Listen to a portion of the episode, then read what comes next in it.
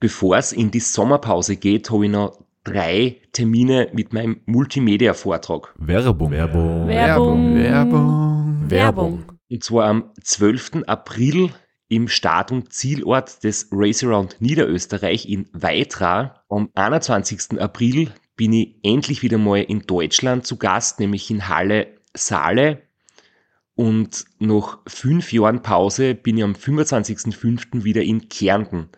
Und zwar in der Artbox in St. Gertraud bei Franschach. Es gibt ein paar Highlights vom Race Across America, Einblicke in meinen 24-Stunden-Rekord und natürlich ganz viel Anekdoten, teilweise auch sehr lustige, aus meinen beiden Teilnahmen beim Transcontinental Race.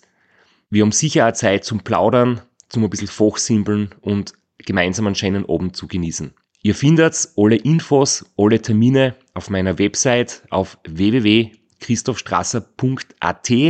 Dort gibt's auch die Links und die Möglichkeit, Tickets zu kaufen. Bis bald. Werbung. Werbung. Werbung. Werbung. Werbung Ende. Podcastwerkstatt. Herzlich willkommen bei Sitzfleisch. Dem Podcast für schnell und weit radfahrende Alpha-Tiere.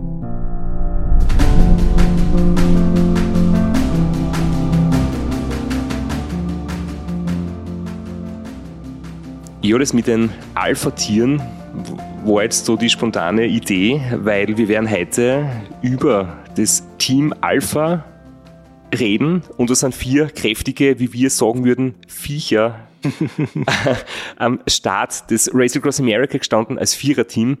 Und es ist uns schon einige Male geschrieben worden, ob wir nicht äh, mit ihnen reden wollen, weil während es ja in Österreich schon Race Across America Solo-Sieger fast inflationär gibt, also 25 Jahre Ram in der Vergangenheit zehnmal einen österreichischen Sieger hervorgebracht. Insgesamt waren es vier Personen aus Österreich, die das Solo-Bewerb schon gewonnen haben und es soll erst einmal, nämlich im Jahr 2003, ein Viererteam geben, nämlich das Team Harreiter VAV rund um die Langstreckenlegende Reinhard Hörmann, die die Ram 4er Staffel gewonnen hat. Bis das Team Alpha 2019 an den Start gegangen ist und dort für Furore gesorgt hat. Das Viererteam vom Team Alpha Tischlerei Krömer äh, ist zusammengesetzt aus Christoph Mitterbauer, Andreas Kieslinger, Simon Kieslinger und Sebastian Michetschläger.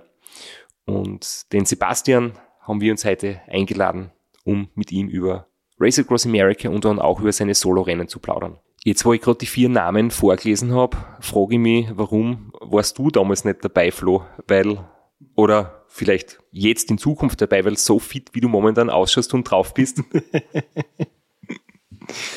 Naja, 2019 bin ich ja hinter einem Solofahrer hinterhergefahren.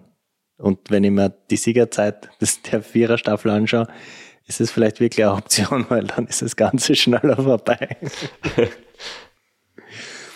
Aber danke für das Kompliment. Ich fühle mich ja ganz gut. Und zwar war das nach, nach dem Trainingslager gar nicht so einfach. Vier Tage, dreimal am Tag, üppigstes Buffet.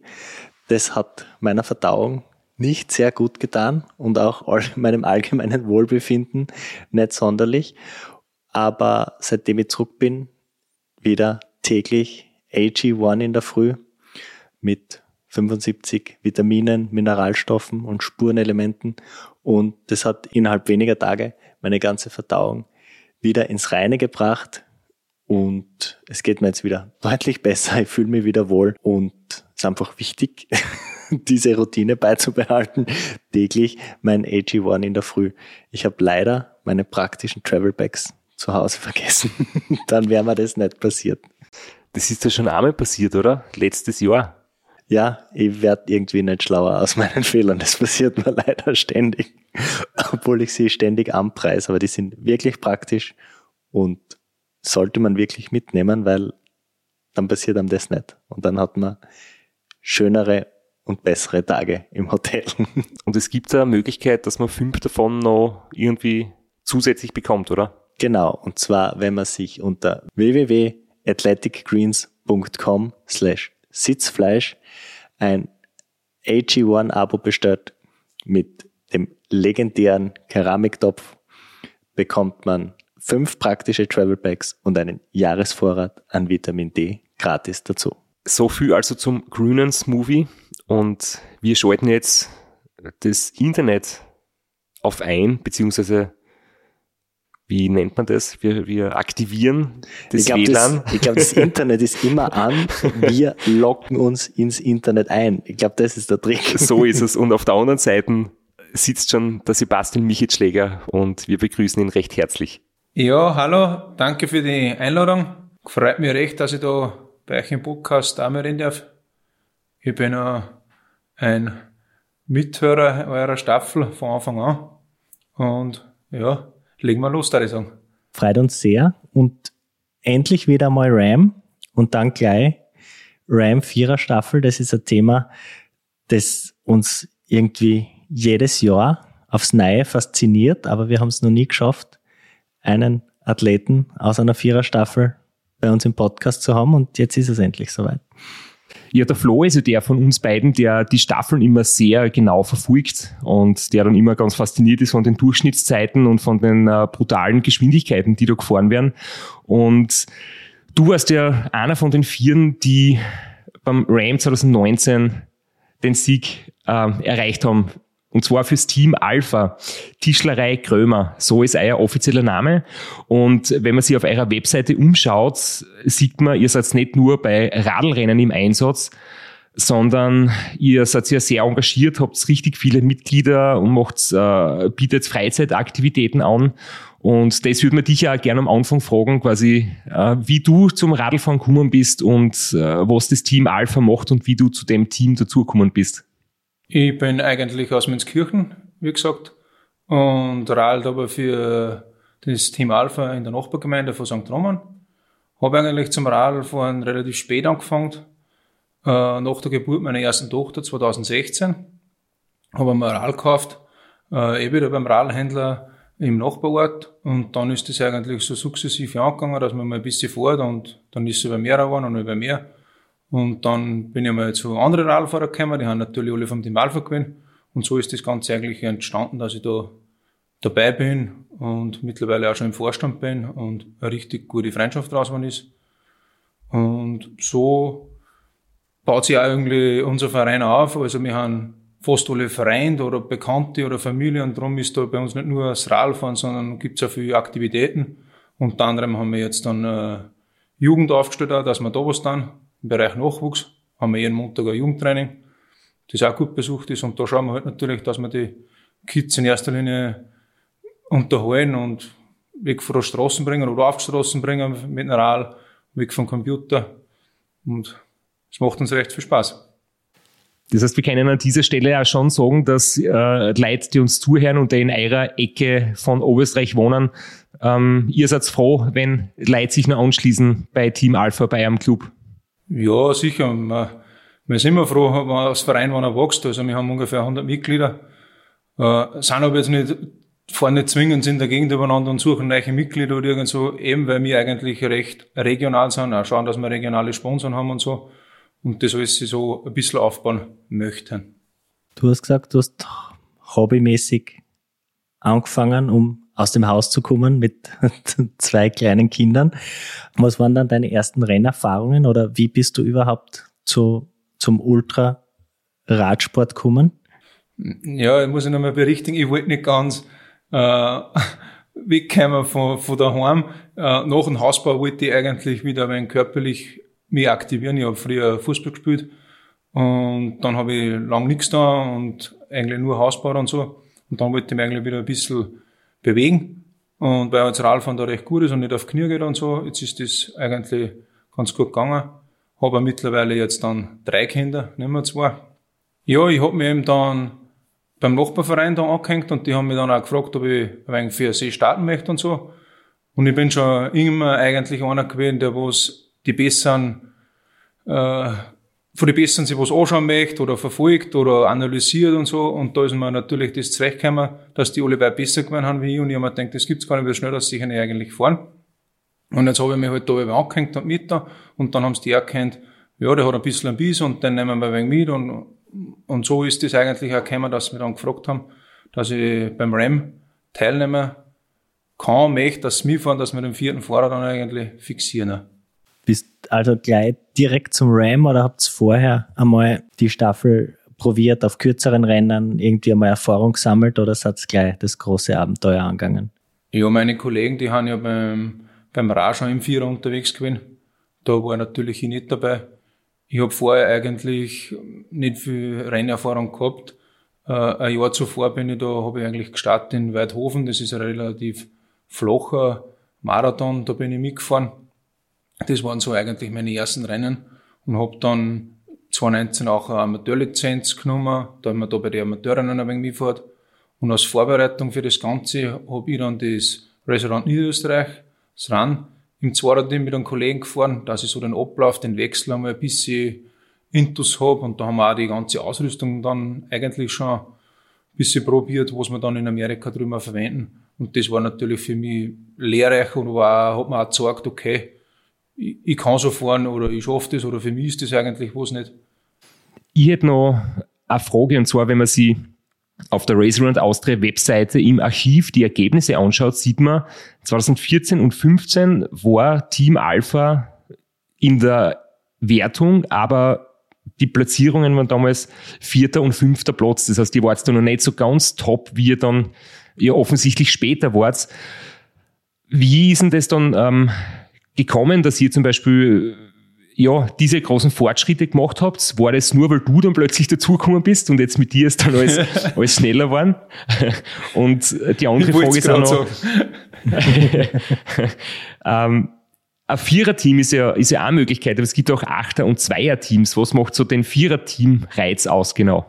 Ja, ich, ich habe das, wie gesagt, zwang verfolgt, wieso dass da eigentlich die Ergebnisse noch nicht so top waren da beim, beim Ra. Man hat halt nur die, das eine oder andere Hoppler hat man halt da gehört. Und man muss schon sagen, äh, das Reim, das war jedem bewusst. Das ist wahrscheinlich einmal im Leben. Und da haben wir sich extrem darauf vorbereitet und da haben wir auch wirklich an der Ernährung und überall geschaut, dass wir da nur das Beste haben.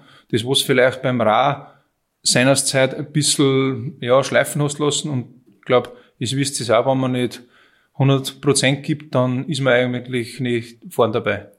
Äh, Viererteam haben wir deswegen natürlich gefahren. Äh, wir waren sich eigentlich auch relativ lang nicht einig, wer mit wem fährt. Da haben wir viele Sitzungen gebraucht. Ist eigentlich komisch, keiner wollte zu sagen, nein, mit dem mag ich nicht fahren und mit dem mag ich schon fahren, aber es ist eigentlich egal. Äh, es hat sich eigentlich nie auskristallisiert, dass man in, in ein Zweierteam fährt, weil das, glaube ich, für uns unvorstellbar war oder nach wie vor noch ein Wahnsinn ist. Äh, ein Achterteam, naja, da musst du schon acht Radfahrer finden. Das ist auch bei unserem Verein, sage ich jetzt mal, schwierig auf dem Niveau. Also sind eigentlich eh nur vier überblieben. Und man muss natürlich auch sagen, wenn man im Viererteam fährt und fährt so eine Taktik, wie es wir haben, kommt man ja zu den anderen alle sechs, sieben Stunden mal und da hast du was anderes dann wieder, jetzt sage ich, jetzt fange ich das Ratschen an oder fange das Plaudern an, die Zeit hast du nicht. Jetzt, wo wir gerade von der Vorbereitung reden und von den Sachen, die vor dem Rennen zum Touren sind, ich habe mir von eurem Film, der auf Facebook veröffentlicht worden ist. Weißt du, ob es den auch auf YouTube gibt? Weil ich habe es auf Facebook gesehen. Ja, ist richtig. Der läuft da auf YouTube. Der ist wirklich gut. Äh, übers Team Alpha beim Ram 2009. Und da gibt's von der Vorbereitung ähm, kleine Szene von dir und die möchte ich dir jetzt gern einspülen. Dabei bin ich auch, weil mit meiner Familie, meine Frau Judith und unsere zwei Kinder zu 100% unterstützt und das hilft mir natürlich auch recht und war sehr zum Schätzen. Dabei glaube ich, sind wir aber alle, weil ohne die zahlreichen Sponsoren war das Ganze nicht möglich. Liegt für mich sicher in der Vorbereitung auf das Ganze, dass ich alles unter den Hut bringe. Familie, die Arbeit, Freunde, die Leute, die da zu kurz kommen jetzt, das Ganze organisieren und natürlich auch ein wenig trainieren soll wir auch noch. Aber ein fünffacher Rennsieger hat einmal gesagt, das härteste am Rennen ist die Vorbereitung. Naja, schauen wir mal, ob es so ist. Also das härteste am Ram, hat einmal einer gesagt, ist die Vorbereitung. Hast du das dann auch so empfunden? Ja, wie gesagt, das habe ich natürlich auch von dir gehört oder gelesen, weil ich auch geforscht habe oder alles gesucht habe über das Rennen, was es eigentlich im Netz zum Finden gibt oder sämtliche Infos äh, zu dem Rennen zusammen.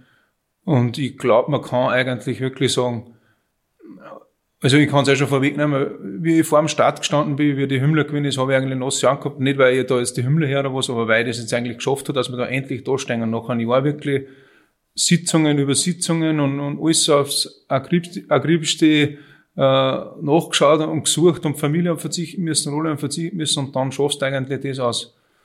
Als normaler Hobbyradler kann man fast sagen, das war dann für uns oder für mich da überwältigend. Jetzt sind wir eigentlich schon mittendrin. Das Thema, was mir am meisten unter die Nägel brennt, ist, für einen Solofahrer ist es schon unfassbar viel logistischer Aufwand, äh, am Ram zu starten. Aber als Vierer-Team stellen wir das noch viel komplizierter vor. Wie seid ihr das angegangen? Wann habt ihr überhaupt den Entschluss gefasst, beim Ram zu starten und wie lang war eure Vorlaufzeit? Der Entschluss ist eigentlich, glaube ich, sofort entstanden. Das war die zehn Jahres Feier vom Raderer und da war da eben der Kollege und Andreas und da hat er sich schon gedacht, wir müssen das jetzt eigentlich äh, wieder anstoßen, das Reim. Es war ja schon mal geplant im Team vor zwei Jahren, also quasi 2017, aber da ist gescheitert eigentlich an der Vorbereitung und an die Sponsoren. Und wie gesagt, dann ist es eigentlich im August entstanden und dann ist angegangen mit Fahrersuche und dann war das Team eigentlich recht schnell beieinander, das, das Kernteam, sage ich jetzt einmal. Und dann haben wir, ja, haben wir die ganze Zeit Vorbereitung gehabt. Wir waren vielleicht sicher nicht zu bald dran, aber wir haben dann eigentlich, ja, ich sage jetzt, alle 14 Tage sicher Sitzungen gehabt, waren nicht wöchentlich zum Schluss aus, um eben das Ganze besprochen. Jetzt hast du schon als Team angesprochen. Ich weiß noch, wie wir uns dann in, im Ziel vom RAM ähm, eigentlich getroffen haben und kennengelernt haben. Ähm, mir ist vorgekommen, ihr hättet locker bei einem Teamtreffen ein Fußballmatch spielen können. Ihr wart sicher über 20 Leute, ich hab nicht nachgezählt, aber es war ein wahnsinniger Auflauf. Alle mit, mit eure äh, Crew-Outfits und Team-Outfits und so, das hat richtig cool ausgeschaut. Ähm, wie viel Leute wart ihr wirklich dann schlussendlich, die quasi als Team Alpha dort waren? Und was waren so die Aufgabenverteilungen? Ja, genau. Insgesamt haben wir 24 Leute gewinnen. Und eh, wie wir gesagt haben, wir haben vom, vom Koch zum Masseur alles mitgehabt. Es sind viele Leute. Ich war am Anfang ein bisschen dagegen, dass man äh, eigens ein, ein Medienauto hat, eigens Medienleute hat. Da haben wir vier Leute abgestückt gehabt. Einer, der was gefilmt hat, einer, der was fotografiert hat. Zwei brauchen es zum Betreuen. Da denken wir, wow, Wahnsinn, die brauchen alle ein Zimmer, die brauchen alle was zum Essen, die brauchen ein Fahrzeug. Aber eigentlich Gott sei Dank haben sie mich da überredet, weil die ganze Berichterstattung und das ist und der Hype, was entstanden ist, war ja nie zustande gekommen, wenn die Leute nicht dabei gewesen waren. Wie die das professionell eigentlich umgebracht haben auch und heutzutage mit den Medien, mit Facebook und Insta ist ja das, ist ja das ein Wahnsinn. Ein Jahr Vorbereitung, äh, 24 Leute Team. Äh, was war so das Schwierigste für euch in der Vorbereitung? Was war so das, wo ihr gedacht habt, das wird jetzt noch richtig kompliziert, dass wir das rechtzeitig schaffen. War das Schwierigste, ich darf jetzt gar nicht so direkt was außerpicken, muss ich ehrlich sagen, so schwierig. Äh, was vielleicht schwierig war oder eigentlich nicht schwierig war, wir wollten halt einfach so machen, äh, der Betreuer weiß, er muss an deinem Ort mit dem Handgepäck da sein und alles andere rannten mir oder erledigen mir. Wir sagen ja beim Flughafen, du gehst zu deinem Gate, du tust das, du tust das. Wir wollten das eigentlich zu viert, wir Fahrer, mit dem Teamchef ausmachen, dass die anderen gar nichts zu tun haben, dass man wenig Fehlerquellen hat und dass man ja eigentlich auch einen Spaß hat und dass er, dass er Lockerheit reinkommt. Ne? Hat sich aber dann auch eigentlich ausgestellt, dass da dann doch ein paar Fehler unterlaufen haben. Ich meine, es hat auch ein paar Hoppalas gegeben, wo man glaubt, das, das kann eigentlich nicht sein, aber weiß ich nicht, wer, soll man da näher eingehen schon drauf oder wie viel Zeit haben wir? Sehr gern. Sehr gern. Weißt du, Thema Gepäck angesprochen hast eigentlich, also wir haben 1000 Kilo Gepäck gehabt, beziehungsweise haben die ganzen Crewmitglieder ja nur mit dem Handgepäck fliegen dürfen, weil wir ja RAL mitgehabt haben, äh, sämtliche Laufral, die ganze Flüssignahrung, wir haben alles von daheim mitgenommen, weil man es eben schon gewusst hat, drüben wird es schwierig sein, vielleicht, dass man was bekommt, also haben wir alles mitgenommen. Und wir kommen da an in Wien am Flughafen, super, Ral, alles sie verpackt, passt, hingestellt, ja, sagt der eine schon, nein, nein, die Ral, die könnt ihr so nicht einpacken, die haben 50 Kilo, das ist weit zu viel, 35 Kilo maximal. Passt, wir haben sie alle angeschaut, super, alles 100 Mal angeschaut, äh, wo es wir zwei Kartons gekauft, die Kartons gekauft, alles umpackt, alles umgeschlicht, reingehauen. Nach drei Stunden haben wir dann einchecken können, weil wir halt Gott sei Dank so bald dran waren. Und eine am Flieger und dann ist der hingegangen. Einreise Amerika. Passt. Alle kommen raus bis auf vorne. Äh, eigentlich ein ganz wichtiger Mann, der was die ganze Technik und alles übergehabt hat. Ja, er, er riert sich nicht, er, er, meldet sich nicht, keine Ahnung. Jetzt ist es eigentlich so gewesen, der ist geschäftlich recht viel unterwegs und war im Iran und Irak. Ich habe aber für ihn die Esther registriert gemacht, die was du da drüben brauchst. Und habe auf das auch nicht mehr spekuliert und da kannst du halt angreizeln, ob du in die Länder gewinn bist oder nicht. Ich habe natürlich nicht angreizelt, weil ich das auch nicht gewusst habe. Und in unserem Reisepass haben sie es halt dann gesehen. Ja, nach sieben Stunden ist rausgekommen, haben sie ihn rausgelassen, also die hätten ihn fast heimgeschickt. Äh, haben ihn ausgezogen bis auf die Unterhosen. Also das war dann, da hat sich für uns dann gar nicht aufgehört. Also das war dann wirklich schon, auf den war ein Mietauto registriert, dann hatten die anderen ein Mietauto geholt dabei. Dann haben die gesagt, ja, du bist aber nicht der, der XY. Dann hat er gesagt, ja, ist ja wurscht, ne, dann kaufe ich ein neues, ne, ja, dreieinhalbtausend Dollar. Ja, das geht ja nicht, haben wir nicht, ne. Ja, und, und so kommt eigentlich 1,80 zu der nächsten und das war ein guter Freund von mir, ist auch mitgeflogen, ein ganz guter Freund. Der hat sich daheim auf der Baustelle Wetter gehabt und die Wunden hat sich umgeflogen entzündet und haben wir dann da in Los Angeles, wo wir gelandet haben, haben wir mit denen ins Krankenhaus gefahren. Ja, der hat dann eh heimfliegen müssen eigentlich, weil das ist nicht gegangen, dann haben wir nicht mitnehmen können, weil das ist dann noch einer Blutvergiftung gewesen. Ja, das sind halt dann lauter so Sachen. Dann haben sie mich nur von daheim aus angerufen. Das war eigentlich am Mittwoch, am Freitag war der Start. Äh, meine Mama haben sie ins Krankenhaus, die haben es bei der Gallen operiert, die haben es not operieren müssen. Naja, und dann sitze ich da drüben und denke mir eigentlich, jetzt weiß ich es dann auch nicht. Jetzt bin ich da, da zum Radfahren und eigentlich alles haben wir so gut geplant und, und, und klappen tut gar nichts, ja, da verstehst du dann die Welt nicht mehr. Ne? Glaubst du, das ist ein schlechter Film? Ne? Ja, Wahnsinn. Solche Geschichten haben wir auch schon ähnlich erlebt. Ich meine, es ist äh, irgendwie eigentlich immer so, dass ein Radlkoffer so ungefähr 32 Kilo haben darf oder so. Aber ich habe das zum Beispiel einmal erlebt, da sind wir einmal mit einer Fluglinie geflogen. Das war eine, ich glaube, US Airways oder so hat die Kassen. Und das waren die einzigen, wo der Radlkoffer 23 Kilo haben musste und nicht 32. Das heißt, ich bin dann mit drei Radl dort gewesen und dann haben wir am Flughafen, ab am Check-in, so ähnlich wie ihr das gemacht habt, wir haben uns dort noch für, ich glaube, 200 Euro einzelne Koffer gekauft, damit man das Zeug vom Radlkoffer ausrahmen kann, in den Koffer ein, das dann als Zusatzgepäck einchecken, was wieder sehr viel Geld kostet. Da haben wir mal Ähnliches erlitten. Das ist echt, echt bitter. Naja, und ich habe aber dann eigentlich, war das gar kein so schlechtes Zeichen nicht im Nachhinein gesehen. Wir Fahrer haben dann, beim Umfliegen hast du natürlich viel Zeit einmal geredet und dann mit dem Crewchef auch. Und dann muss man ehrlich sagen, der hat zu uns gesagt, wir dürfen das nicht mitnehmen, weil das schwer ist. Es ist sofort gelaufen, hat Kartons besorgt, dass wir das einpacken können. Es sind alle da gewesen, haben das auspackt. Also wir haben das im, im Nu gelöst gehabt. Alle, das ganze Team hat mitgeholfen. Es hat keiner geschimpft, keiner geflucht. Wir haben das Problem eigentlich beseitigt gehabt im Nu. Und dann habe ich schon gesagt, boah, ist ja Wahnsinn, ne? Alle haben so motiviert oder das Problem haben wir so gelöst gehabt und es ist zum Problem lösen, das war uns auch klar, ne? Oder das hat uns auch das Team vorher bei dem, was wir gewinnen haben, bei den Deutschen oder auch immer gesagt, äh, es wird Probleme haben, aber es müsst ihr nicht äh, am besten lösen, dann wird es gewinnen. Wie seid ihr dann am Start gestanden? Wie viele Autos, wie viele Wohnmobile? Wie habt ihr die Crew aufgeteilt? Wie habt ihr die Fahrer aufgeteilt? Und äh, habt ihr auch unterwegs irgendwo in Motels geschlafen? Nein, in Motels haben wir nicht geschlafen. Wir haben Wohnmobile mitgehabt. Also wir haben eigentlich die, die ganze Mannschaft äh, durch zweiteilt und haben für die zwei Fahrer ein PSK gehabt, das was uns ständig betreut hat. Und gewechselt haben wir aber aus dem Wohnmobil. Also hat auch jeder PSK ein Wohnmobil gehabt und zusätzlich natürlich das erwähnte Medienkarte, wo es einmal da war und einmal dort war, wo es irgendwer braucht hat eigentlich. Werbung. Werbung. Werbung. Werbung. Werbung. Flo, bist du auch schon so aufgeregt, wenn du an den April denkst?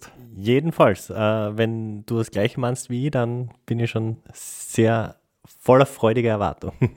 Voriges Jahr haben wir erstmals einen Live-Podcast gehabt und weil das einfach so ein super schöner Abend war, werden wir das wiederholen. Und zwar Dieses Mal im Zuge des Neusiedlersee Radmarathons in Mörbisch. Ja, und zwar werden wir uns am Freitag, dem 19.04.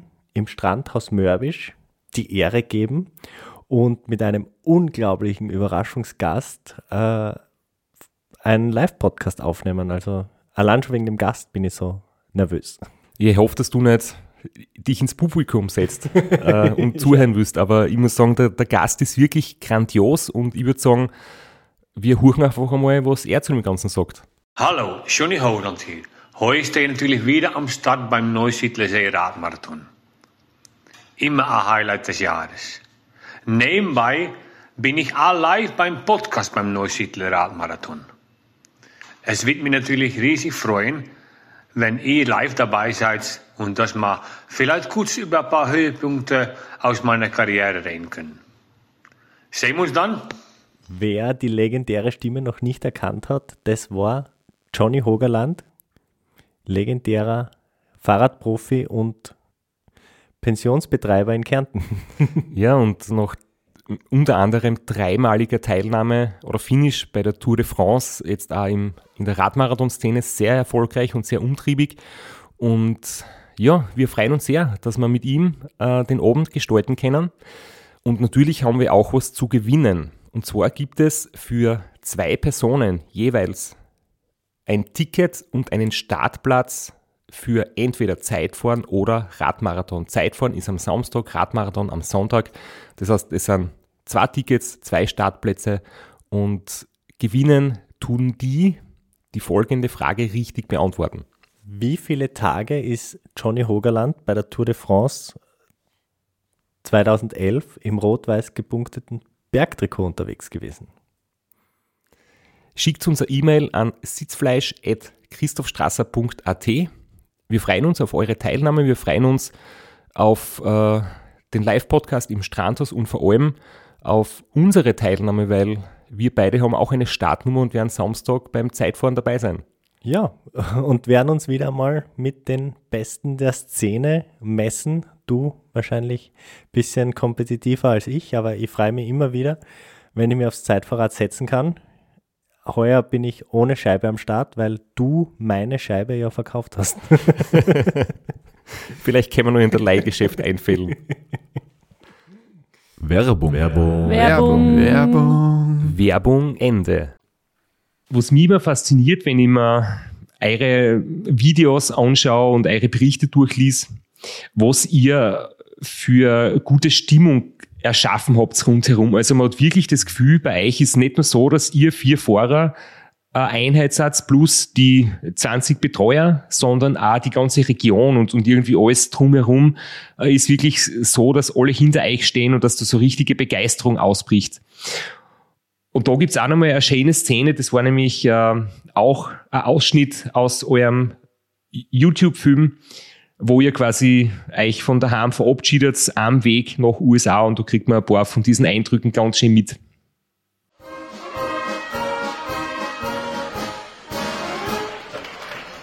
Morgen ist soweit. Wir haben morgen Montag um 3 Uhr Abfahrt in St. Roman nach Wien zum Flughafen. Wir haben auch die letzten zwei Tage schon alles eingepackt, also es ist alles fertig. Vielleicht werden wir sich noch am Flughafen Weißwürst kaufen und die anderen Weizen trinken oder irgend sowas. Ich, ich weiß nicht, was wir dann genau tun. In den letzten Tagen hat man es eigentlich erst bemerkt oder realisiert, was wir da jetzt eigentlich machen, weil irgendwie redet, redet jeder Nachbar an oder alle Freunde, ob wir schon bereit sind, ob wir, dass uns viel Glück wünschen. Jeder auf der Straße bleibt mit dem Auto stehen und ähm, hält uns Daumen für die kommenden Tage. Also wir wünschen dem gesamten Team Alpha und dem Papa vor allem, dass da drüben in Amerika eine super, super, super tolle Zeit haben und dass sie es auch genießen können, weil das ganze Jahr, was sie da jetzt Zeit reingesteckt haben, dass es einfach für alle ein klasses Rennen wird, was sie nie vergessen werden in ihrem Leben. Wie schafft sie das, dass der Funke so überspringt? Ja, ich, ich, ich, weiß auch nicht. Äh, vielleicht einfach, weil wir so sind, wie wir sind und, und weil wir es gern tun. Und, und ich glaube, wenn man was, eh, wenn man was gern tut, tut man vielleicht was gut. Und, und ich glaube, das, das, das kennen auch alle. Äh, ich muss aber auch dazu sagen, wir, wir sagen jetzt nicht einfach zu den Leuten, es müsst uns helfen oder was, oder ich versuche zumindest da jetzt nur, äh, ich mag einer, ich mag, ich mag's zum Essen einladen. Ich schaue halt einfach, was, was mir zu viel kostet, aber ich, wir möchten einfach was zurückgeben. Und ich glaube, das, das kommt dann einfach gut an und ja, mei. Zu mir haben sie auch in der Arbeit gesagt, ja, habt ihr das schon gesehen, äh, da fahren sie wieder und da dann das wieder und da dann das wieder. Von Leuten, wo sie nicht geglaubt hätten, dass die, die für sowas interessieren. Da geht es jetzt vielleicht gar nicht so um einen Radsport, eh, was du sagst, vielleicht generell um das, um das Ganze einfach. Das gibt natürlich immens viel Kraft da oder super Feedback. Du hast es vorher kurz, kurz angesprochen, ihr habt euer Team aufgeteilt auf zwei Teams, die sie quasi nie gesehen haben. Ihr seid mit äh, jeweils zwei Fahrer sind eine Schicht gefahren und die anderen zwei Fahrer die andere Schicht. Habt ihr da äh, spezielle Fahrertypen oder lauter Allrounder oder habt ihr gesagt, der und der fährt die Berg oder der und der fährt die flachen Passagen? Ich würde sagen, ja, sicher ist der eine, äh, also mein Kollege ist, hat 20 Kilo weniger ne, und ist um 20 Zentimeter kleiner, dass der am Berg vielleicht ein bisschen besser ist, ist, ist auch logisch. Wir haben es halt dann eigentlich so aufteilt, ein großer mit einem kleinen und wieder ein großer mit einem kleinen. Äh, hat aber jetzt keinen so rechten Hintergrund eigentlich nicht. Das kann man vielleicht, glaube ich, bei einer kurzen Strecken sicher mit einberechnen, dass ich sage, okay, der fährt nur das Bergige, der fährt nur bergo oder auf der Kron, aber auf die lange Distanz haben wir da wegen deinem nicht geschaut eigentlich. Ne? Wie war denn das dann mit dem Wechselintervall? Weil jetzt äh, rein theoretisch, wenn man sagt, ihr seid vier Fahrer und es ist einer auf der Strecke und wechselt sie ab. Das heißt, jeder von den Fahrern fährt theoretisch sechs Stunden am Tag. Äh, wir wissen ja alle, wenn du kürzer fährst, äh, hast du eine kürzere Pause. Aber irgendwo gibt es ja dann doch irgendwie ein Mittel oder so den, den goldenen Weg, oder wo man sagt, du fährst nur kurz, dass du wirklich hohes Tempo fahren kannst. Und die Pause ist trotzdem lang genug, dass du einigermaßen regenerieren kannst. Habt ihr auch so ganz kurze Wechselintervalle gemacht oder seid ihr lange Einheiten gefahren? Nein, ist richtig. Natürlich, äh, umso kürzer, umso besser kannst du die Leistung auferholen. Wir haben eigentlich das von Anfang an so geplant gehabt, dass wir ungefähr die zwei, die was aktiv sind, ungefähr sechs Stunden fahren. Und in der Zeit 20 Minuten macht man immer einen Wechsel vielleicht bergauf ein bisschen kürzer und auf der Geraden, wenn es noch ein bisschen passt, ein bisschen länger. Da, das funktioniert eigentlich gut. Haben wir aber dann ein bisschen gesehen, dass eigentlich sechs Stunden schon fast ein bisschen lang haben, haben wir dann im Laufe vom Rennen auf vier Stunden, viereinhalb Stunden sowas runtergegangen. Das hat uns dann eigentlich der, der Crewchef eingeteilt. Da haben wir nicht recht viel zum Wiedering gehabt eigentlich oder zum Ranken gehabt und so hat es geheißen, Radfahren und auf geht's. Äh, zu der Leistung natürlich auch. Äh, man nimmt sich natürlich vor, dass man, dass man nicht äh, schnell anfängt, aber ich kann nur aus meiner Erfahrung reden, ich habe angefangen da, kurz da, und da will man natürlich alles geben, da man sich ja zum Schluss nichts vorwerfen lassen kann, auch da hätte ich irgendeine Zeit oder was liegen lassen, und dann ist eigentlich nur die Wüste gekommen, und dann muss ich sagen, glaube ich, das können wir alle vier sagen, dann haben wir es schon gesehen, dass wir recht Hochstempo gegangen sind, mit der Hitze dann und mit der Motivation, aber das hat sich dann eigentlich auf den zweiten Tag so richtig gut einpendelt und dann ist es eigentlich wieder gegangen. Sicher hat man die eine oder andere Phase, wo du, wo du nicht mehr die Intensität fahren kannst, wie du in der Nacht fährst, wenn es dann kühler ist. Aber so im Grunde und Ganzen hat, hat das eigentlich ganz gut funktioniert dann. War ja recht froh, weil ich dann gewusst habe, nach dem zweiten oder dritten Tag, ich habe wieder Druck am Pedal, also werde ich es nach dem fünften Tag auch noch da haben, weil ernährt haben wir sich gut und das ist dann eine Kopfsache. Jeweils im Zwarer-Team hat man sie im 20-Minuten-Intervall abgewechselt. Wie oft habt ihr dann einen, einen Teamwechsel gemacht? Also wie oft sind dann die einzelnen Zwarer-Teams gewechselt worden? Der ursprüngliche Plan war zwölf Stunden, nehme ich an, und dann seid ihr kürzere Intervalle gefahren. Nein, der ursprüngliche Plan war eigentlich gewesen, dass wir alles so sechs, sieben Stunden wechseln. Den großen Wechsel, dass, dass das andere Team wieder dran ist. Da hätten wir sie dann auch quasi gesehen. Aber den haben wir dann auch ein bisschen runtergeschraubt, je nach, ja, in Kansas, glaube ich, da war es dann mehrer weil es da gerade ist, aber wo es ein bisschen hügelig ist, haben wir dann mit die, haben wir die, äh, den Sprint da ein verkleinert. Und da haben wir sie eigentlich nur gesehen, kurz. Und ja gut, die einen steigen auf am Rad, haben komplett fertig, die anderen müssen eigentlich wieder weiterfahren, wo es möchte, ist recht gut reden. Einer ist schon so unterwegs, einer ist gerade hergekommen, also können eigentlich nicht zwei miteinander reden und ja, meistens ist dann der andere gleich Kübi Wasser über den Kopf, schnell obrausen, eine essen und eigentlich wieder niederlegen. Ne? Okay, dann habe ich das falsch verstanden. Aber dann ist ja auch, wenn du nicht gerade in dem Zwarer-Team bist, das fort, sondern Pause hat, hast du ja auch nicht wahnsinnig lang Pause, oder? Wenn man bedenkt, was du gerade gesagt hast, du musst duschen, essen, ein bisschen umschlafen. Wie lang hat man da eigentlich Zeit? Ja, ich glaube, äh, Straps, weißt du oder du, auch, ich glaube, das kleinste Problem ist vielleicht Duschen und das, das größte Problem ist dann im Wohnmobil äh, drin liegen, schlafen, wann unsere, unsere Leute Vollgas geben und, und warten da vier auf die Straßen. Ja, ja. Aber es ist eigentlich schon gegangen.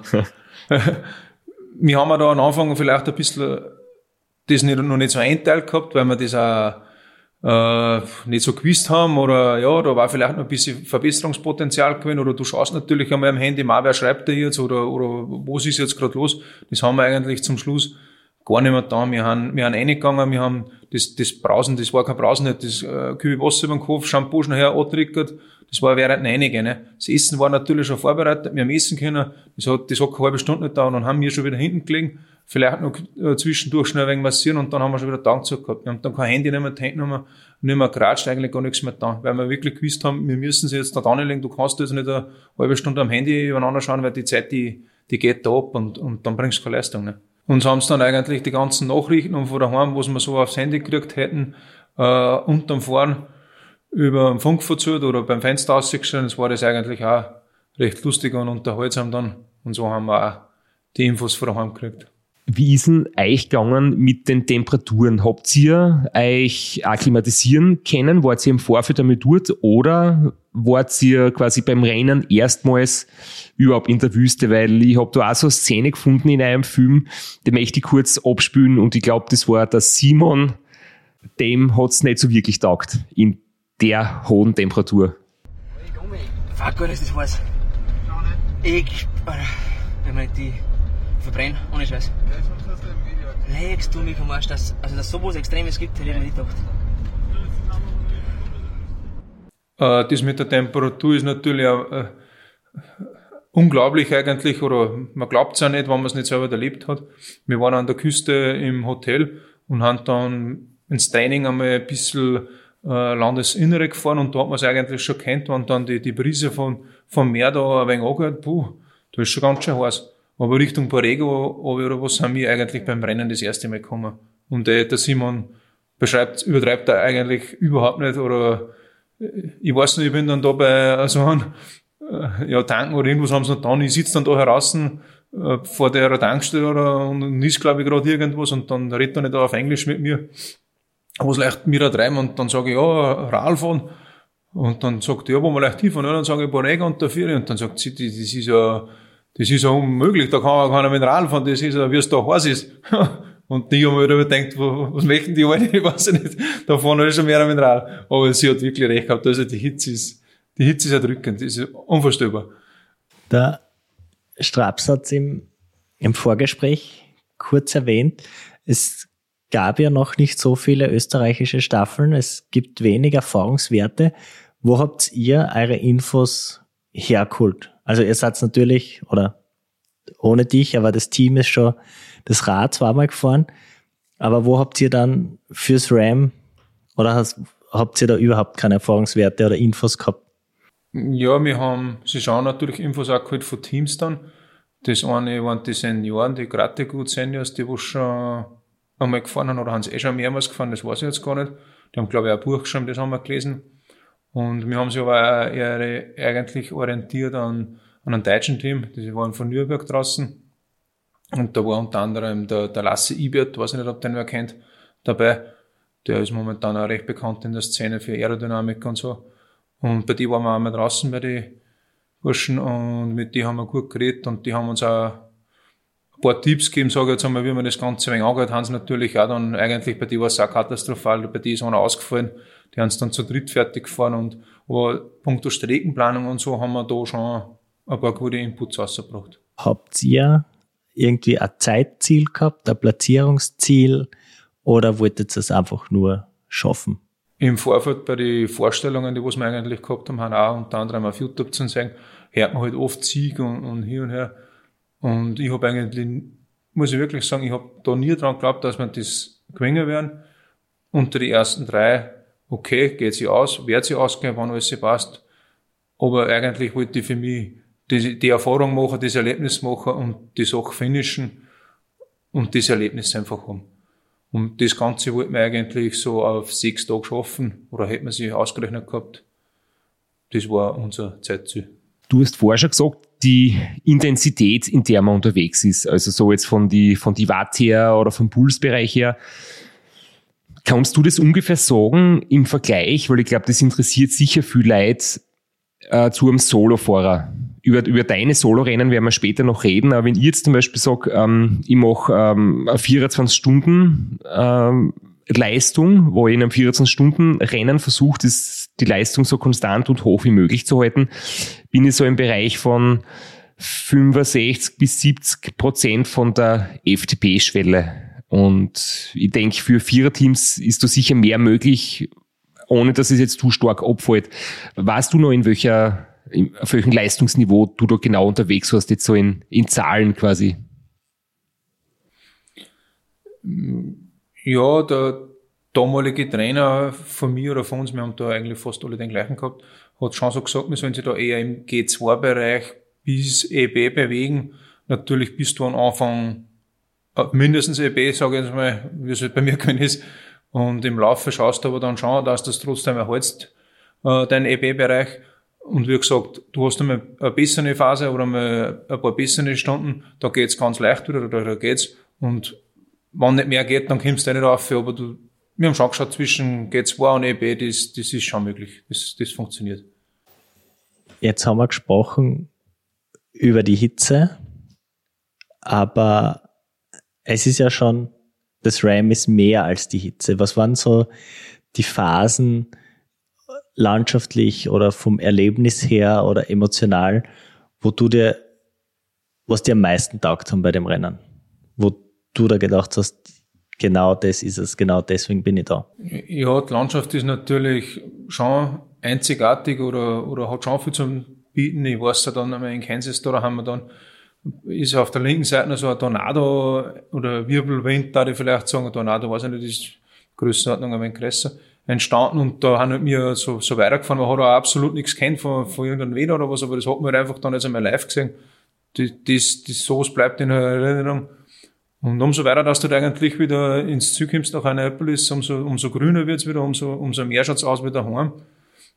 Das waren, einmal haben wir halt ein Problem gehabt mit, mit dem Unwetter das wird jeder Christopher noch wissen, dass da viel geregnet gehabt hat in der Nacht oder in, in die Nächte. Und da war eigentlich auch im, in der Crew, glaube ich, ein kleiner, oder da, sagen wir es gleich, es war, wir haben eigentlich einmal am Machttag gesprochen. Wir sind da auf ein Tankstück gekommen, da waren wir schon natürlich schon in Führung. Und dann kommt eine raus von, Tankstelle und sagt, ja, die da drin hat gesagt, äh, dass wir da am liebsten in ein Hotelzimmer gehen, weil jetzt kommt Unwetter und hier und her. Und dann hat der andere gesagt, ja, der Polizist davon hat auch schon gesagt, äh, am gescheitern ist, wir gehen jetzt in ein Hotel und, und schlafen einmal und schauen sich das Unwetter an. Ne? Ja, denke ich, weiß nicht, ich bin im Verkehr am Film, ich werde mich da jetzt nicht in ein Zimmer reinlegen und werde warten, bis das mit die zwei platziert reinholen und dann fahre ich wieder weiter. Ne? Dann habe ich gesagt, so, nix da, dann wir fahren jetzt weiter.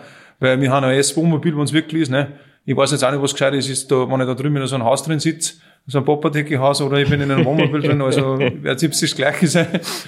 Und da bist du halt einfach gelangt gewesen. Und dann hat der Andreas Sauerfahrer, ja, nein, nein, wir fahren weiter, wir fahren weiter. Und da hat man so schauen kennt bei der Crew, uh, bei unserer Ding, nein, was, ja, aber wir haben Jazzqueens aufgehauen, wir haben gesagt, es ist Gott sei Dank, man muss dazu sagen, es ist, ein paar Hogekerntel haben wir erwischt, aber das Gute war eigentlich, der Wind hat dann Draht, wir haben dann Rückenwind gehabt und wir haben den Wetter eigentlich davon gefahren, also das war, das war dann richtig cool. Blitzt hat's rund um und wir haben eigentlich Drucker gewinnen und haben, haben voll schnell gewinnen. Also wenn du die Stabilität der amerikanischen Gebäude ansprichst, kann ich nur, fällt mir spontan eine Geschichte ein. 2012 äh, haben wir so ähnliche Situationen erlebt, da war irgendwie Tornado-Warnung und dann sind wir von der Polizei aufgehalten worden und haben müssen in einer Kirche kurz Unterschlupf quasi nehmen. Da hat uns die Polizei dazu quasi gezwungen. Wir haben nicht weiterfahren dürfen, weil die Kirche war das einzige Gebäude im Ort, das irgendwie aus massive Ziegel gebaut worden ist. Alles andere war, wie du sagst, nicht wirklich sicherer, als wenn du gleich im Wohnmobil drinnen bleibst. Und das war aber damals so, dass wir durch das, dass es von der Polizei verordnet worden ist, haben wir dann wieder Zeit Gutschrift gekriegt im Nachhinein. Aber das war eins der heftigeren Unwettererlebnisse, ja.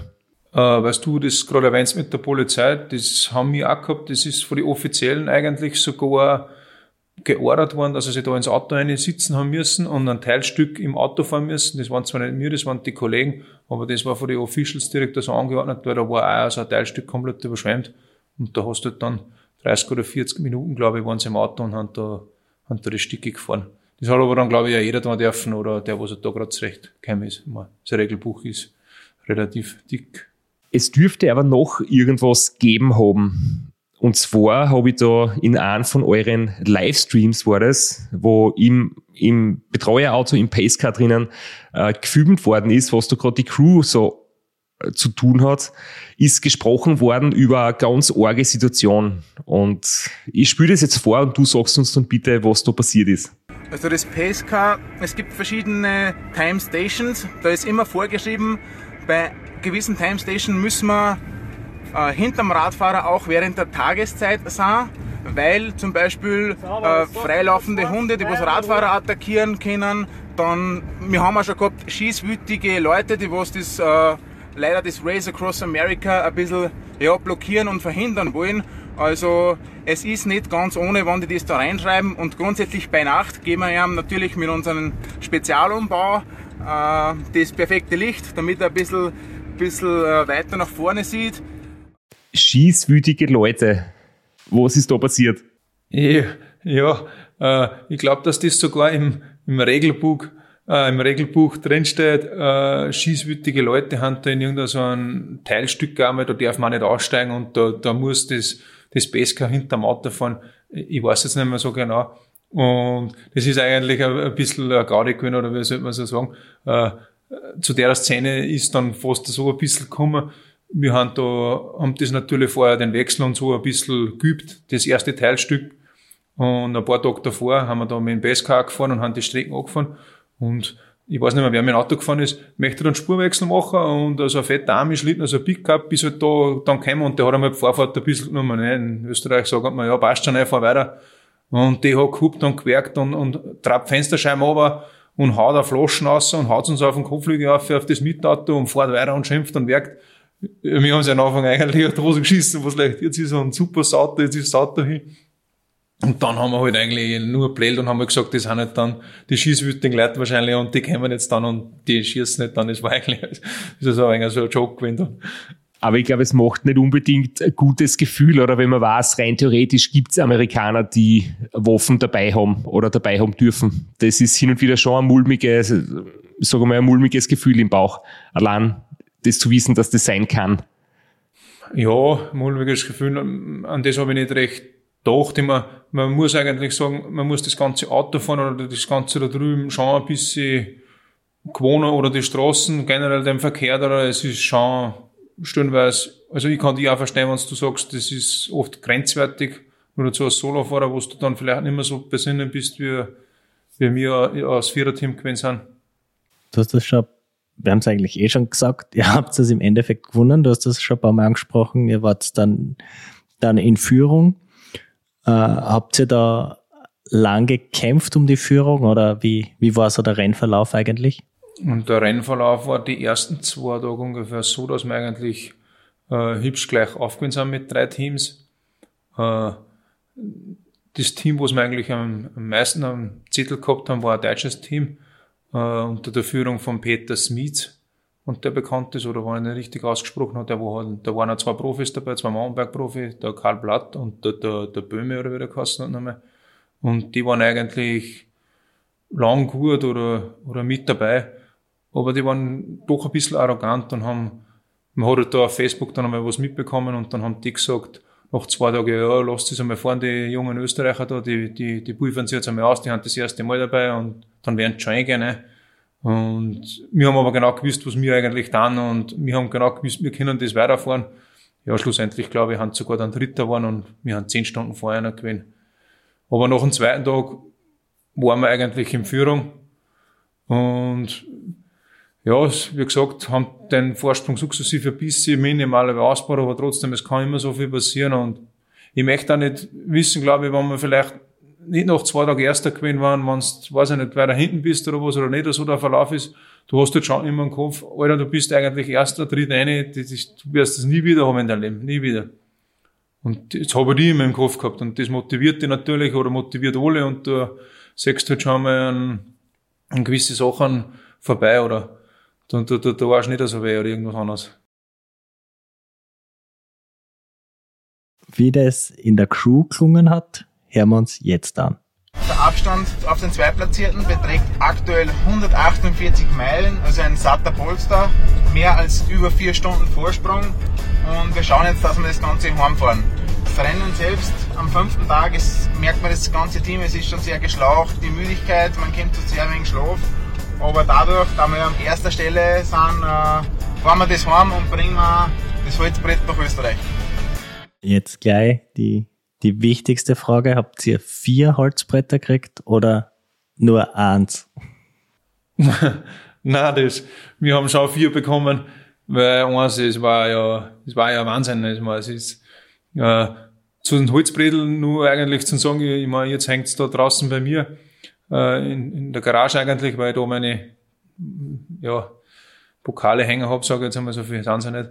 Und wir aber in Nürnberg angewinnen haben bei dem Lasse Ibert, der hat zwei Holzbretter da gehabt und der hat die einfach so hergelegt auf den Tisch und ich habe mir gedacht, hast nicht so her, wenn da Kanten abbricht oder wir haben nicht da, oder an, an Heimfliegen war es eigentlich nur der Koffer, wo das Holzbrett drin gewesen ist, eingewickelt in drei Handtücher, das war eigentlich der, der wichtigste Koffer, weil ja, das, das Holzbrett, das, das kriegt halt nur der Sieger und das hat nur der Sieger.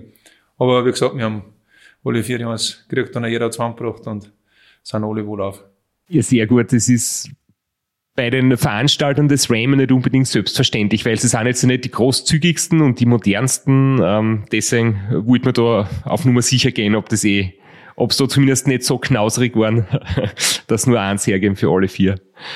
Ähm, aber das, was du vorher gesagt hast, dass man natürlich in Führung liegend, dass es besser geht, dass man nicht hintern weh hat, dass man keinen Einbruch kriegt, äh, den psychologischen Vorteil, ich glaube, den, den kennt jeder, der das schon mal gemacht hat und, und das kennt man als Solofahrer. Das kann ich echt gut nachvollziehen. Wir haben sie auch dann, weil wir da immer so einen Vorsprung gehabt haben und natürlich die anderen oder der Teamchef, die ganze Crew eigentlich das auch relativ mehr mitverfolgt hat, äh, auf einmal gesagt, hey, da ist ein achter Team noch, das können wir noch einholen. Das müssen wir noch einholen. Und das war eigentlich dann, glaube ich, von so einem äh, Tour de France Etappensieger, ehemaligen Profi, der Beckstedt oder wie der geheißen hat, der hat so ein Achterteam zusammengestellt. Und das war eigentlich dann die Challenge, dass wir halt die noch schnappen und dass wir dann nach dir eigentlich äh, als zweites dann ins Zug kommen und das Achterteam auch noch schlagen. Und das haben wir dann auch geschafft, ganz zum Schluss noch. Haben wir, ich glaube, eine halbe Stunde haben wir vorher noch im Zug gewesen. Ja, wir haben da, wir haben da stehen 16 Minuten und Magnus Baxted nicht nur Tour de France Etappensieger, sondern auch Sieger von Paris-Roubaix. Und ihr wart mit fünf Tagen, 16 Stunden und 33 Minuten um 16 Minuten schneller als das, das Achterteam. Fünf Tage 15. 15, 15 ja. Was habe ich gesagt? Und drei Der Flo hat gesagt, fünf Tage, 16 Stunden, aber das. Ja, ich habe auch meine Brille nicht auf, muss ich fairerweise In sagen. dem Fall hat er sie Nein, nicht verrechnet, sondern verlesen, aber das darf man jetzt bitte nicht ausschneiden, weil der Flo hat manchmal, wenn es um Finish-Zeiten geht, schon die eine oder andere Stunde äh, mir das Leben schwer gemacht. Ja, genau. Nein, ist nicht so schlimm. Ja, schlimm ist nur, schlimm ist nur, wenn er zu dir sagt, wir schaffen das unter acht Tage, äh, so circa 200 Kilometer vor dem Ziel und äh, dann wären acht Tage eine Stunden draus, weil er sie bei der Distanz verrechnet hat. Dann ist in, im ersten Moment schon irgendwie nervliche Anspannung dabei. Das sind die, die kleinen Probleme, die was so ein Sieger über hat, oder? ja. Als Ram-Finisher im Viererteam bist du automatisch und dein Leben lang fürs Ram qualifiziert. Auch als Solofahrer. Du musst nicht durch die harte Quali. Steht das jetzt bei dir auf der Liste, im Solo das Ram zu fahren? Das, das habe ich, das habe ich zum Beispiel nicht einmal gewusst, weil es mir äh, eigentlich äh, nicht, nicht, ich darf nicht sagen, nicht interessieren, aber nein, es ist für mich so weit weg wie, äh, nein, brauche ich nicht einmal spekulieren, also Hut ab von, von sowas auch, oder auch die Folge jetzt mit Rainer Scheinberger, der was probiert hat, also das ist eine andere Liga.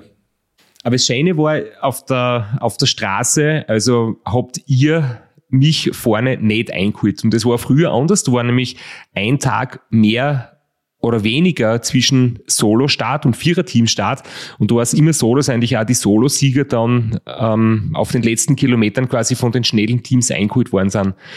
Ich war froh, dass ihr mich nicht erwischt habt, aber habt ihr die anderen Solofahrer irgendwie eingeholt und wie ist es so von der Begegnung her? Ich meine, du fährst mit wahrscheinlich 35, 40 kmh, ziehst dahin und der Solofahrer ist irgendwie am Zahnfleisch unterwegs. Äh, wie hast du das erlebt, wenn es zu solchen Begegnungen gekommen ist?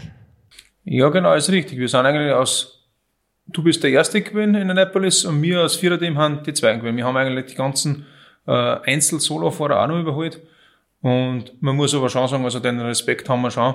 Ich, ich, ich knall da nicht mit 40 oder 45 vorbei äh, am Zeitfahrer und, und lass ihn links stehen. Äh, wir haben über geredet und Hallo gesagt und, und tritt nur eine und, und hast nicht mehr weit und einfach aufmunternd da, weil sein Respekt so riesengroß ist. Aber man muss auch sagen, man kommt da zu Leid. Ich glaube, wir haben es gerade einfach erwischt. Einen haben wir hoch, die, die, die reden mit dir und einen, da glaubst, ich muss jetzt da weg, weil der fällt mir, der fällt mir jede Sekunde um. Also das, das ist ein Wahnsinn, ne? Vielleicht dann noch ein Wort zum Solo. Also wir haben ja nach, ein, nach einem Tag, glaube ich, äh, im Zürich gesehen und eben wie ich die da gesehen habe, es war ein Wahnsinn. Du warst da weiß, du warst noch gar nicht bei dir und ich weiß noch, ein Kollege von mir, der was auch mich betreut hat, ja, gestandener Kunde halt einfach und der hat dann einen Tank gegeben und wollte gratulieren und der hat einfach, halt einfach fest eine Tanknummer genommen und ich glaube, der hätte fast Handbruch, aber die, Szene habe ich halt noch von mir, da warst du halt dann noch komplett, natürlich zwei Tage später habe ich die auch gesehen und da war es dann schon wieder anders. Ja, zwei Tage später haben wir schon genug Energie wieder gehabt äh, zum, zum Anstoßen auf den Erfolg.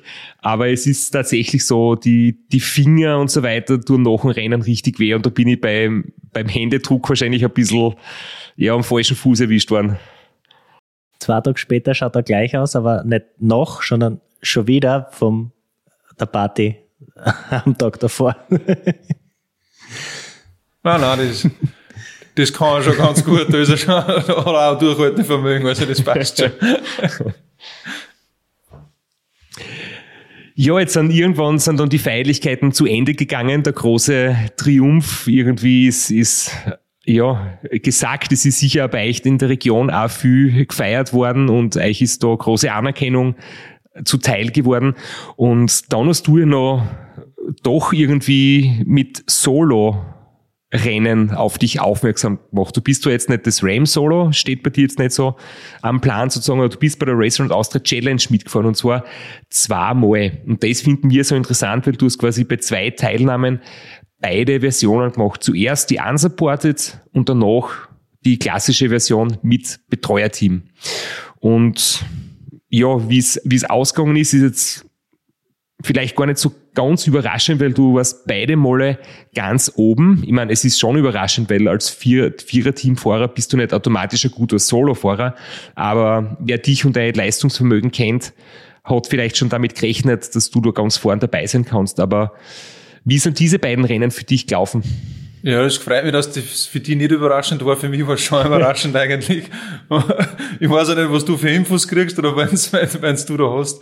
Aber na unterschiedlich die zwei Rennen, ja, wir sollten anfangen. Ich hätte vielleicht noch eine Kleinigkeit äh, zu der Abreise in Amerika, zum Heimfliegen, das, was mir, was mir noch recht am Herzen liegt, dass ich das vielleicht erwähne, wo ich glaube, da sieht man dann auch eine Crew, äh, die was zusammenhält oder die was alles tut. Wir sind am Freitagvormittag um, glaube ich, halb sechs, weiß ich jetzt nicht mehr genau, ins Ziel gekommen haben dann frühstücken gegangen, haben äh, angestoßen, haben in das Hotel gefahren, in so einem Motel oder haben einen riesen Parkplatz gehabt. Und dann haben wir gedacht, so, und jetzt ist zwölf Uhr zum Mittag, jetzt legen wir sie nieder und dann auf Nacht gehen wir auf das Bankett und dann passt's. Hast du dann unsere Crew? Sie fangen an, die ganzen Aufkleber beim Auto zum Oberreißen, räumen das Wohnmobil aus, fangen das zusammenräumen Dann sage ich schon zu den anderen Fahrern, das kann so jetzt nicht sein. Das gibt's nicht. Legt sich da jetzt eh keiner nieder und haben nicht fertig oder was? Natürlich sagst du dann selber als Fahrer jetzt auch nicht, jetzt bin ich der Erste, der was niederlegt, nein, weil die, die haben ja anpackt, sagt man bei uns, und haben die da zusammengeräumt. Jetzt haben wir halt dann auch mit da, und wir haben dann angeschafft, sie sollen nochmal Dosenbier fahren im Supermarkt und haben dann, das war dann die größte Garde eigentlich, da haben da so ein wenig, so ein Backplatz, äh, Feeling gehabt mit dem Dosenbier und haben halt die Autos dann zusammengenommen und haben, haben eigentlich nicht ins Bett gegangen bis auf Nacht und aber da sieht man, glaube ich, wieder, oft ist es so bei Partys, ja beim Feiern und so ist überall wer da, aber wenn es dann zum Zusammenrahmen oder zum Wegräumen ist, dann haben alle weg und das war de facto überhaupt nicht der Fall.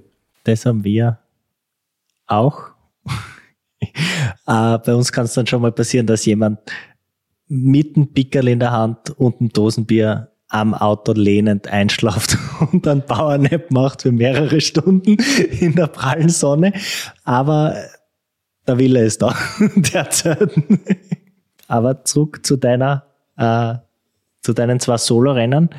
Äh, du warst bei, bei der Challenge mit Crew knapp eineinhalb Stunden schneller als unsupported. Was waren so die, die großen Unterschiede zwischen den, den zwei Rennen?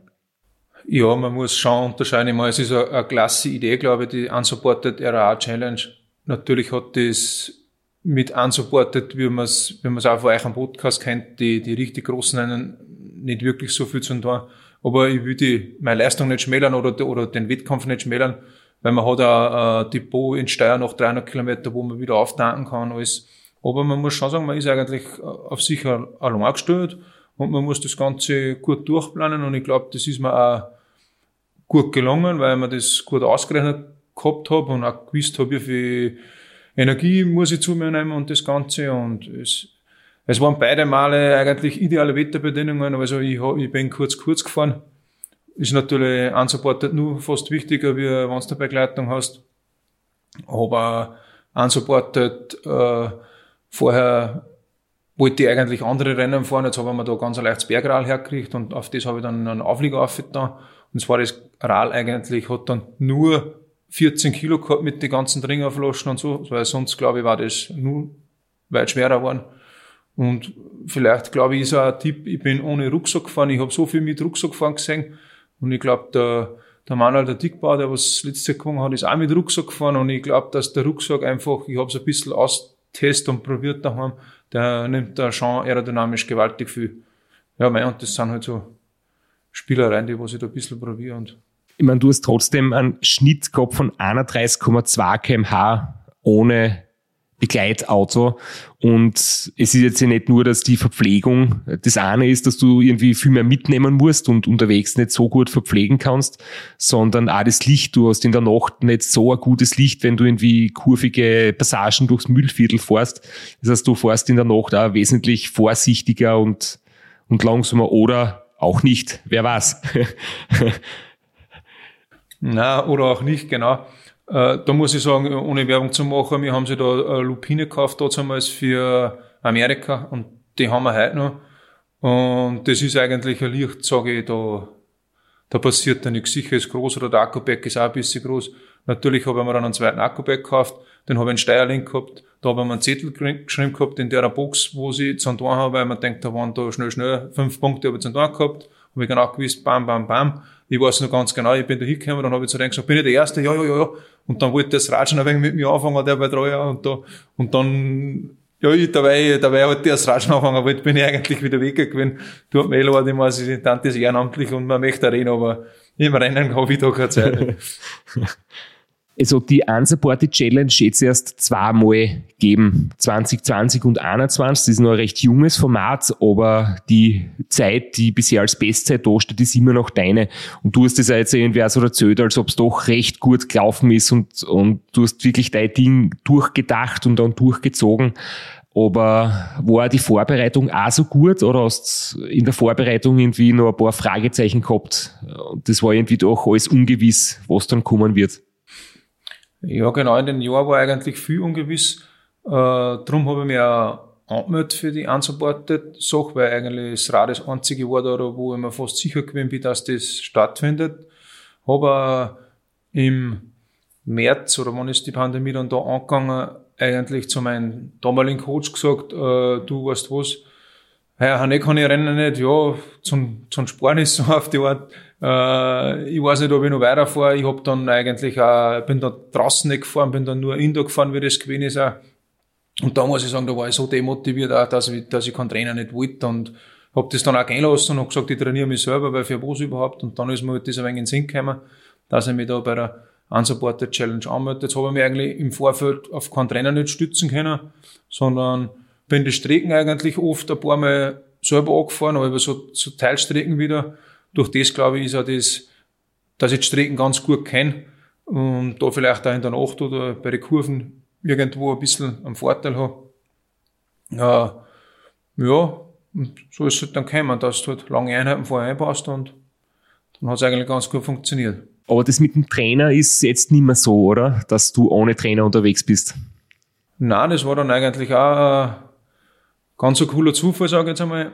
Äh, ich habe Max schon kennengelernt, 2019 dann eben in Amerika mit dir, mit dem Feiern und so. Und dann hat mir ja geschrieben auf meinen Unsupported-Sieg und hat mich irrsinnig gefreut, dass man denkt, der schreibt mir, hey, cool, ne? Und ja, dann habe ich wieder ein bisschen geschrieben mit ihm und ja, ich habe eh keinen Trainer und ja, na, ja, da, da vielleicht was und ja, du kennst eh schon ein wenig aus, kann ich dich noch nehmen, sonst bin ich voll und ich meine, du kennst ihn eh, ja, ja, ja, er ist cool drauf und schreibt cool und na, jetzt arbeiten wir eigentlich seitdem schon Zeit zusammen miteinander, haben sie schon gut zusammengefunden und jetzt bin ich bei ihm und funktioniert auch ganz gut, würde ich sagen. Und wie gut das funktioniert, das haben wir dann 2021 gesehen. Also du hast 2020 unsupported gewonnen. Äh, der Straps hat das ausgerechnet, ich glaube ihm das jetzt, weil mir sollte man eh nicht glauben beim, beim Herumrechnen. Äh, das wäre gesamt oder auch mit Support der achte Platz gewesen. Und 2021 hast du Supported gewonnen mit der bisher drittschnellsten Zeit und hast davor auch noch die 24 Stunden von Chris Kirchen gewonnen. Also 2021 durchaus eine gute Saison, kann man so sagen. Ja, genau. Ich, ich, da habe ich eigentlich Chris Kircher als Vorbereitung, wenn man so sagen darf, oder ja, kann man eigentlich so sagen, äh, für die Challenge hergenommen, dass ich da das eben mit der Ernährung noch ein bisschen probiere und, und vom Pacing her und ich habe das wirklich, ja, normal machen wir so viel Gedanken fahren, rennen und, und studiere alles und wer am Start ist und hier. Ne. Und in Christkirchen war es einfach so, es tut mir leid, dass ich es jetzt sage, aber ich habe den Zweitplatzierten und den Drittplatzierten, ich habe das nicht einmal kennt. Der Kollege, der was mir betreut hat, hat dann gesagt, unten, wenn wir den Tag noch waren, soll ich nur bei der Startliste schauen. Sag ich, brauch's gar nicht mehr schauen, weil ich fahre einfach mein Rennen, ich, ich, ich fahre einfach mein Ding.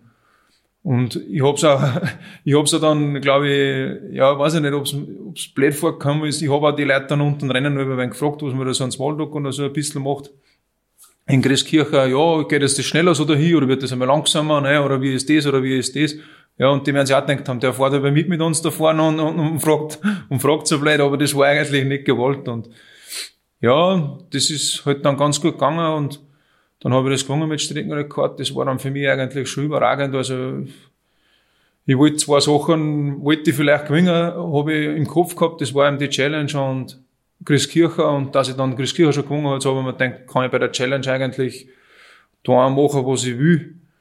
Hat sich aber in meinem Kopf dann eigentlich nicht so bewahrt, weil ja, umso, es war zwar nicht lang zu den Rennen, aber umso weiter, dass das Rennen über zugekommen ist, umso mehr hat sich eigentlich in mir selber Druck aufgebaut, weil ich selber wollte es unbedingt gewinnen, unbedingt. Ich habe das meiner Gruppe gesagt, mir ist das scheißegal, was wir da müssen, aber ich muss das Rennen noch gewinnen, weil dann habe ich das einfach alles gewonnen und dann, dann muss ich nichts mehr gewinnen und ich wollte das einfach gewinnen.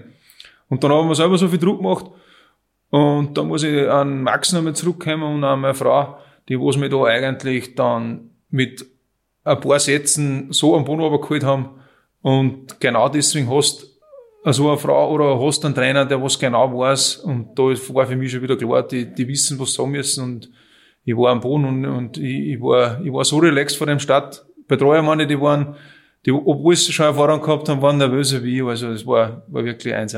Wie haben sie das geschafft, dass die beruhigen? Ja, das, ich verrate alles so dafür, aber, aber das, das, das kann ich jetzt nicht verraten.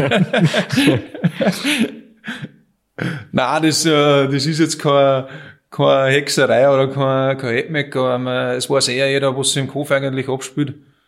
Und ich möchte auch nicht als überheblich oder was klingen. Ich meine, mit meiner Frau rede ich natürlich schon, ey, und ich, ich kann es auch sagen, ich glaube, ich habe mich in Christkirche oft am Podest um Stein gesehen oder bei der Challenge, aber wenn man die Fotos angeschaut, verletzt, dann haben wir gedacht, und da stehst du wieder oben und, und genau das, und genau das tust. Weil ich doch glaube, obwohl ich das eigentlich nie ausspreche. Ne? Ich habe nie zu meinen anderen gesagt, ja, ich gewinne das Christkirche sowieso, weil das klar ist. Ne? Aber ich glaube halt einfach, wenn du das, wenn du das selber nicht einsetzt oder im Kopf einmal die Szene vielleicht drin hast, dann wärst du da unten am Rennen nicht in, in, in dem Modus gekommen, da ich sage, okay, und jetzt muss ich da drüber gehen, ich, ich muss das schaffen. Und, und so, so bringe ich es halt bei mir in den Kopf zusammen, oder habe ich halt das. Ja, ich glaube, es ist immer die Frage, wie man drüber redet und wann man drüber redet, weil es ist ganz was anderes, wenn man im Vorfeld sich hinstellt und irgendwie extrem große Töne spuckt oder ob man im Nachhinein sagt, ich habe es tatsächlich geschafft, dass ich gewinne und das war meine Strategie, wie ich in meinem Kopf so weit gekommen bin, dass ich mir auf Sieg eingestellt habe. Ich glaube, das, das ist echt interessant, das im Nachhinein zu hören. Und das, was auch einen guten Trainer ausmacht, und eine gute Beziehung. Ich glaube, das ist ja mit einem Trainer und einem Athleten ist es ja auch eine gewisse Beziehung. vielleicht, vielleicht weniger romantisch, aber es ist doch sowas wie eine Beziehung. Und für beide Güte sind wie, manchmal muss man halt jemanden haben, der ein bisschen in den Hintern trittert und Gas gibt und manchmal brauchst du einen, der dich halt beruhigt und, und oberholt. Und ja, hat anscheinend bei dir auf beiden, in beiden Beziehungen gut funktioniert. Ja, das auf alle Fälle, glaube ich mal, wenn es bei mir, bei mir daheim mit der Familie nicht so, so funktioniert hat, mit den drei Kindern, mit der Frau, das habe ich, hab ich immer gesagt, also, sollte irgendwas sein, dass, es irgendwelche Probleme gibt, dann werden Tral verkauft und dann, dann gibt's das nicht mehr, dann, das ist, das ist für mich kein Thema nicht und das weiß auch meine Frau, aber sie unterstützt mich, also sie hat auch gesagt, ich habe jetzt beim Hausbau so viel investiert und so viel selber dann und so viel gearbeitet und jetzt hab, gibt's mir natürlich auch die, die Freiheiten, dass ich dann von 8 bis um 10 Uhr auf Nacht trainieren darf oder länger. Und wofür trainierst du? Wo werden wir dich 2020 am Start sehen? Ja, ich habe eigentlich heuer drei Sachen so auf dem Plan. Das ist jetzt einmal zum ersten das Restaurant Niederösterreich, aber das mal solo. Hm, in Grieskircher werde ich wieder am Start stehen. Und dann probiere ich es das erste Mal eigentlich, dass ich sage, äh, ich fahre die 1500 Kilometer beim Ra. Wo ich dann sagen muss, man hört oft Ultraradsport und so, ich bezeichne mich eigentlich selber nicht als Ultraradsportler, weil das ist der Christoph für mich oder, oder Leute, die was länger fahren. Oder sagen wir mal so, die was Distanzen fahren, wo man schon mal schlafen muss, wo der Schlafentzug zum Schlagen kommt, da geht für mich der Ultraradsport eigentlich an. Weil bis 24 Stunden Traumazogen geht's eigentlich, da geht's auch ohne Absteigen, ohne Kluge. Aber dann, dann wird's, und auf das bin ich eigentlich schon relativ gespannt, wie ich da, wie ich da reagiere oder wie, wie ich das handeln kann. Wie gesagt, man kann sich viel informieren oder, oder da fragen, aber wie mein Körper dann wirklich mit denen umgeht, kann ich bis dato noch nicht, noch nicht sagen, leider. Das wird auf jeden Fall sehr, sehr spannend, weil ich habe damals, vielleicht hast du nicht, mh, hm, nicht verstanden, warum oder wir uns damals auch noch nicht so gut kennt, aber wir haben schon gedacht, dass du 2020 äh, für mich so ein Favorit warst. Auch wenn du das jetzt nicht verstehst, warum ich das glaube, aber ich habe da recht gutes Gespür, wenn man so andere Leute beobachtet, wie trainieren die, wie präsentieren sie die, wie, was haben die für Ausstrahlung. Und deswegen habe ich mir 2020 schon gedacht, der Sebi bei der Unsupported Challenge wird schwer sein zu schlagen. Und jetzt hast du letztes Jahr einen Sprung gemacht und möglicherweise wirst du jetzt nochmal ein bisschen was drauflegen. Also ich glaube, es wird, es wird schnelle Rennen geben von dir heuer, hoffentlich. Und für das drucken wir da auf alle Fälle beide Daumen. Ja, danke. Und natürlich schaue ich Punkt Equipment und so. Ich meine, da hast du auch einen Riesensprung gemacht mit deinem Setup, sage ich jetzt einmal da sieht man es auch noch, was drin ist. Schau auch da, dass ich mich stetig verbessert. Aber natürlich glaube ich auch, dass ich im Training sicher wieder einen kleinen Schritt gemacht habe. Aber große Schritte haben, haben aber sehr schwierig zum erwarten, oder wie sollte man sagen. Eher kleine Schritte und dafür langfristiger ist so unser Plan. Aber wird interessant. Beim Restaurant Niederösterreich, die Stadtlisten ist natürlich sehr, sehr gut besetzt. Also schauen wir mal wir nehmen jetzt auf, es ist jetzt Ende Februar und ausgestrahlt wird die Episode ein bisschen später und ich habe selber jetzt eingeschaut, beim Restaurant Niederösterreich sind 80 Teilnehmer momentan auf der Starterlisten und es ist noch gar nicht ähm, quasi Nennschluss, also man könnte sich auch noch anmelden. Sind wir gespannt, was sich da noch tut, bis dorthin. Ach so. Ja, deine, das war wieder so, das war wieder so eine Frage von mir gewesen, oder ich denke, dass du nicht auf beide Gedanken kommst, immer. Ich, ich sag mir zwar, ich sag mir zwar im Kopf ganz oben stehen, aber das spreche ich natürlich auch wieder nicht aus. Nein, aber äh, da haben mit Keider Philipp und und und, also viel wirkliche Granaten äh, am Start. Also, nein, wird wirklich spannend, aber ich glaube, das hast du auch schon oft erwähnt und soll ich jetzt, soll ich jetzt Zehnter werden oder Fünfter werden oder, oder Zweiter werden? Wenn ich selber zufrieden bin mit meiner Leistung und ich glaube, dass, dass alles funktioniert hat, so wie ich mir es vorgestellt habe, dann kann ich auch mit einem fünften oder zehnten oder zweiten Platz, egal was dann ist, leben. Wie wenn ich sage, okay, das war noch besser gegangen, das war noch besser gegangen, da hätte ich, das hätte ich noch da sein, also. Ja, wir wünschen dir alles Gute, viel Erfolg. Vielleicht werden wir uns, wir sind uns sicher beim RAN, da bin ich auch am Start, das ist auch kein Geheimnis mehr. Ah, gutes Training und vielen Dank, dass du dir die Zeit genommen hast, bei uns im Podcast zu Gast sein. Wir danken dir recht herzlich für das gute Gespräch. Und liebe Grüße an deine Teamkollegen vom Team Alpha und an alle eure Fans. Du gibst ja wirklich viele davon. Ja, danke, super, hat mich auch recht gefreut. Und vielleicht hat aber Zeit, dass es sich auf YouTube oder auf Facebook unsere Seiten ein bisschen anschaut. Wenn wir es schon gesagt haben, es ist viel Interessantes dabei und wir lassen hören und sehen von uns. Bis dann. Bis dann. Danke. Ciao.